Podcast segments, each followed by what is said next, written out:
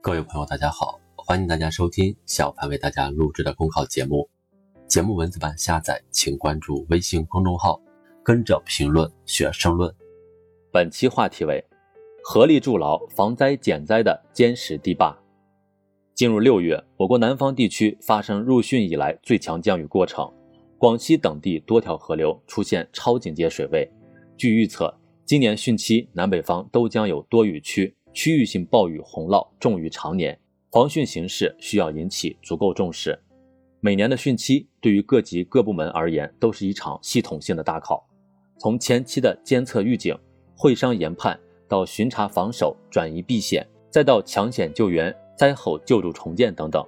防汛救灾的责任链条长，任何一个环节没有抓紧抓到位，都有可能导致严重的灾害损失。实际上，包括暴雨洪涝灾害。我国自然灾害种类多、分布地域广、发生频率高，应对这种点多面广的灾情现状，优化配置相应应急资源和力量，协同高效联动，形成工作合力，是题中应有之义。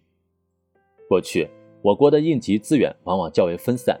发生重大灾害时，可能各相关部门都会派工作组进行单向的救援救灾，综合统筹存在不足。二零一八年四月，应急管理部正式挂牌。整合了十一个部门的十三项职责，两年多的时间，应急治理体系和治理能力现代化水平明显提高，灾害应对的整体性协同性在增强。比如，指挥体系按照统一高效原则，预警响应、灾情会商、信息共享、协调处置等联合指挥机制正在不断完善。在此前的金沙江堰塞湖处置中，应急管理部与自然资源部、水利部。国家能源局等多部委联合会商，派出联合工作组到现场统筹救援工作，既汇聚各方面专业力量，又统筹灾害涉及的川藏两省区的力量，提高了救援能力与效率，最终成功排除堰塞湖险情，实现人员零伤亡。再看力量结构，当前我国有近二十万人的国家综合性消防救援队伍，各类专业应急救援队伍。社会应急力量等相互配合、优势互补，形成了强有力的应急力量体系，综合救援能力得到极大提升。不仅如此，防灾减灾救灾的人民防线在不断筑牢。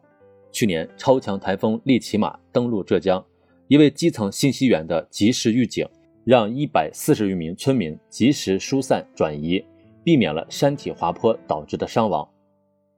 在我国。有七十余万名基层灾害信息员奔波在城乡社区，成为解决灾害预警信息传递最后一公里的关键力量。需要看到，防灾减灾的跨部门、跨区域等协同联动，不是简单的物理相加，而应该是致力于产生化学反应，达到一加一大于二的有机融合。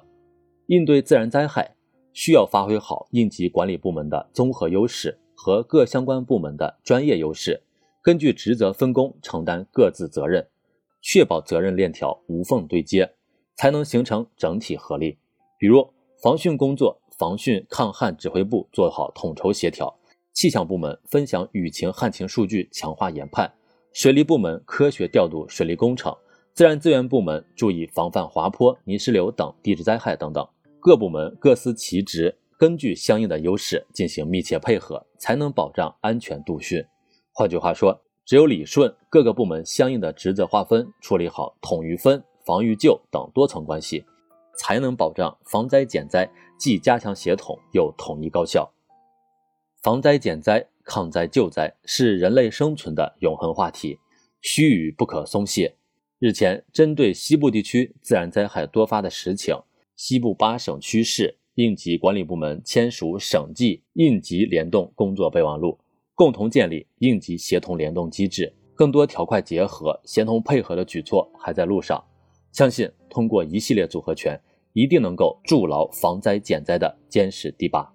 本节目所选文章均来自人民网、求是网、学习强国。申论复习，请关注微信公众号，跟着评论学申论。